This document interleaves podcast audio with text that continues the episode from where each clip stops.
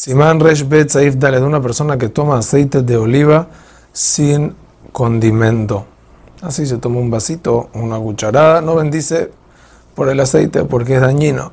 Esto dicho, es aún si lo toma por medicina o por salud, que el doctor le dijo que lo tome, de todas maneras, no hay provecho del sabor, ni, entonces no se bendice por él. En caso de untar pan con aceite de oliva, obviamente solo bendice por el pan porque el pan es el icar.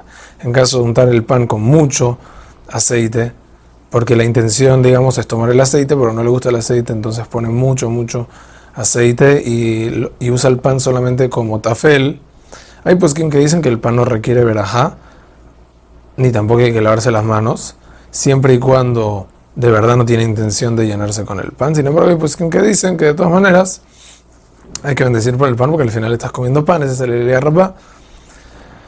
En caso de tomar el aceite de oliva condimentado, si lo toma por dolor de garganta, como si fuera una medicina, bendice a Etz por ser que lo más importante para él es el aceite.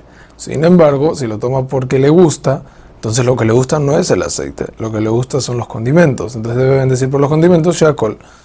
Esto dicho,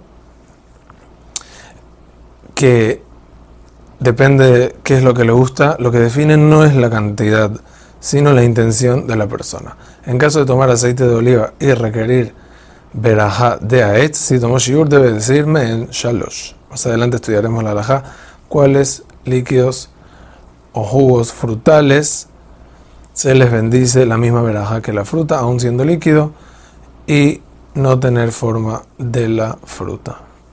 Hazak u baruch.